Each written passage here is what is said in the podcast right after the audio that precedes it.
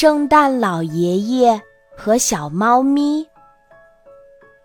圣诞老爷爷最近又瘦了许多，小猫咪有些担心。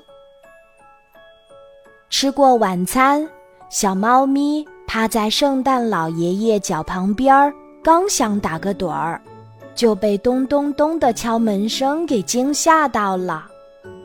又是圣诞礼物清单，小猫咪不耐烦地抱怨起来：“这几天，我们已经去圣诞仓库两百八十七趟了。圣诞仓库，那是个什么地方？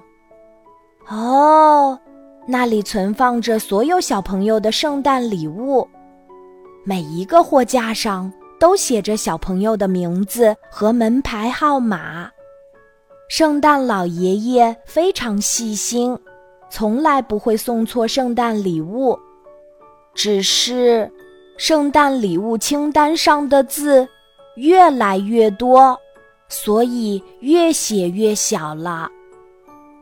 圣诞老爷爷有时候需要戴上两副眼镜才能看清楚。小猫咪不想让圣诞老爷爷太操劳。就把他的两副眼镜偷偷藏起来。圣诞老爷爷找呀找，总是找不到。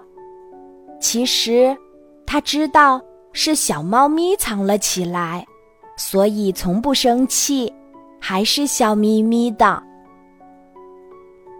没有戴眼镜的圣诞老爷爷不可以休息，他依旧要去圣诞仓库。仔细核对礼物清单，小猫咪只好又把两副眼镜翻出来，还给圣诞老爷爷。